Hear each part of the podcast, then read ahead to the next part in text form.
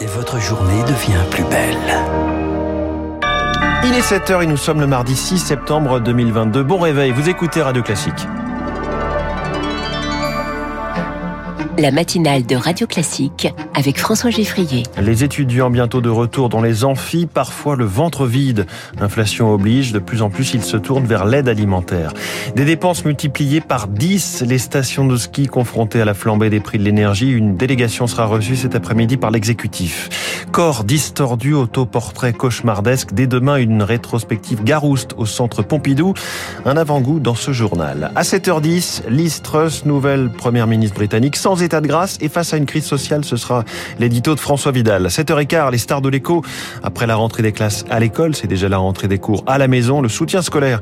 Je reçois Philippe Coléon, directeur général d'Academia. 7h25, le PS est-il le toutou de la France insoumise, comme le pense l'ancien Premier ministre Bernard Cazeneuve?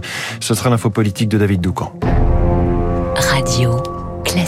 Radio. Classique. 7 heures sur Radio Classique, c'est le journal de Léa Boutin-Rivière. La crise sanitaire les avait déjà affectés. Les étudiants se débattent avec l'inflation. Les dépenses de rentrée ont grimpé de 7% et les aides publiques, bien que revalorisées, ne suivent pas. Alors devant les centres de distribution d'aide alimentaire, les files d'attente s'allongent un peu plus chaque semaine. Linky, une association parisienne, offre plus d'un million de repas chaque année.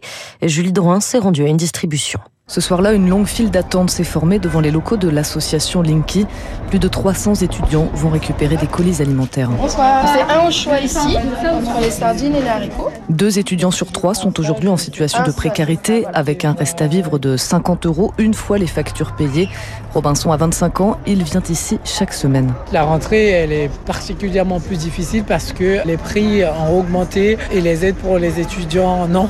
Ça permet de s'alimenter correctement, avoir quelque chose à manger dans le frigo, mais surtout d'avoir des fruits et légumes. Outre l'alimentation, reste aussi le loyer, les frais de scolarité, le matériel pédagogique. Pour la Fédération des associations étudiantes, il y a un désinvestissement du gouvernement en faveur de la jeunesse. Son vice-président, Paul Maillot, réclame des mesures adaptées à l'inflation. Quand on a des bourses sur critères sociaux qui augmentent de 4%, quand on a une inflation qui augmente de 6,1 et qui, on le présume, peut augmenter encore sur l'automne, c'est quand même une aide qui est clairement, clairement, clairement insuffisante. Qu'on puisse avoir au moins les aides qui soient calquées sur l'inflation et qu'on engage dès la rentrée une réforme sur les bourses sur critères sociaux et qu'elle soit effectivement ambitieuse. Selon l'UNEF, sous le précédent quinquennat d'Emmanuel Macron, les aides à destination des étudiants ont enregistré une baisse de 35 euros. L'inflation frappe toute l'Europe. Hier, c'est le Portugal qui a annoncé une aide pour les ménages. 2 milliards 400 millions d'euros pour le programme Les familles d'abord. Ces aides passeront notamment par une baisse d'impôts sur l'énergie. La hausse des prix de l'énergie, justement, contraint déjà certains secteurs en France. Les stations de ski s'inquiètent de ne pas pouvoir fonctionner cet hiver. L'Association nationale des maires de stations de montagne a rendez-vous aujourd'hui avec le ministre de la Cohésion des territoires et le cabinet de Bruno Le Maire pour demander une action de l'État. À l'Alpe d'Huez, aux Deux-Alpes et à la Grave, gérée par le directeur général de Sata Group, Fabrice Boutet. La facture a déjà été multipliée par 10. Nous, nous avions une dépense pour l'ensemble du groupe aux alentours de 2 millions d'euros par an. Donc nous allons passer à 20 millions. Comment je trouve 18 millions? Ça c'est sûr, c'est pas possible. Même avec l'augmentation qu'on a mis des forfaits, puisqu'on a mis une augmentation de 4%. Ce qu'il faut comprendre, c'est qu'un euro de forfait est égal à à peu près 7 euros de richesse sur un territoire. Ça fait vivre des centaines de milliers de personnes et qui sont pas des nantis. Hein. Nos boulangers, nos plombiers, nos, nos électriciens. Donc aujourd'hui, ce qu'il nous faut, moi je pense, c'est que l'État définisse un prix raisonnable qui va nous permettre de recalculer nos budgets, de se reprojeter sur ce prix de l'électricité. Restez avec nous à 8h05. Le maire des Ors et vice-président de l'Association nationale des maires de stations de montagne, Pierre Voller, sera notre invité pour en parler. Et les piscines, elles aussi, subissent cette inflation de plein fouet. Une trentaine d'établissements ont annoncé hier fermer leurs portes. Du côté du gouvernement, c'est toujours le même mot d'ordre. La sobriété, un rendez-vous qu'Emmanuel Macron a appelé les Français à ne pas manquer. Objectif réaliser 10% d'économie d'énergie pour éviter les rationnements.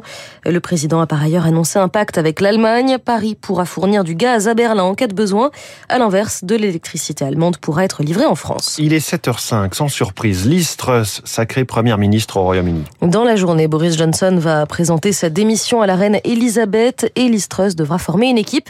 Gouverner ne sera pas une mince affaire pour l'ancienne ministre des Affaires étrangères.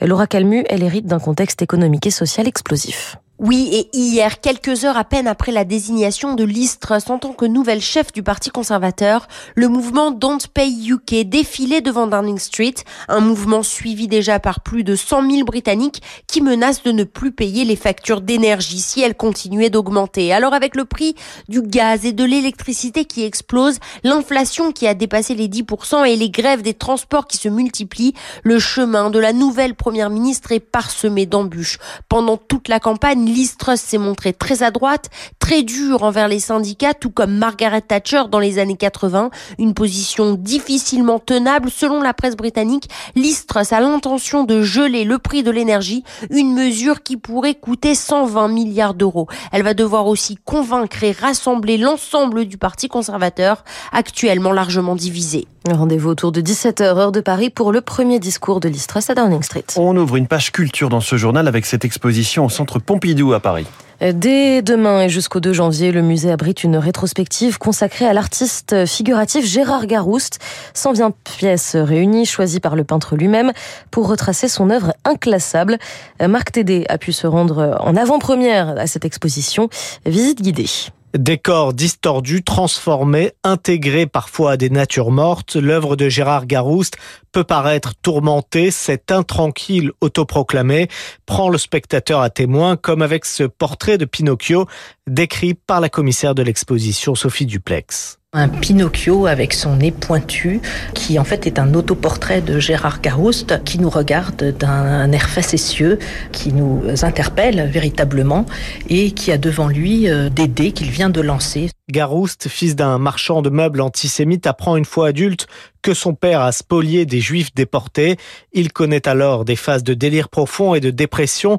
La peinture lui sert d'exutoire. Il explore le rapport à l'inconscient et au sacré mais aussi à la légende et à la vérité. Ce Pinocchio nous montre une rame avec euh, une arche euh, derrière, l'arche de Noé, Jonas et la baleine, la Bible d'un côté, Pinocchio issu d'un conte populaire de l'autre. Certains disent que Pinocchio finalement est un conte extrêmement crypté. Comme les textes du Talmud que Garouste a étudié avant de se convertir au judaïsme, son œuvre symbolique et énigmatique invite le spectateur à trouver sa propre interprétation. Rendez-vous donc à partir de demain et jusqu'au 2 janvier au Centre Pompidou Merci Léa Boutin-Rivière, vous revenez tout à l'heure à 8h pour un nouveau journal. Dans un instant sur Radio Classique, l'édito de François Vidal sur les défis de la nouvelle première ministre britannique Liz Truss. Puis cette question entre crise des vocations chez les profs et niveau des élèves en baisse, comment revoir toute la pédagogie dans l'enseignement en France? Le directeur général d'Academia a des idées, Philippe Colléon, la star de l'Écosse le matin.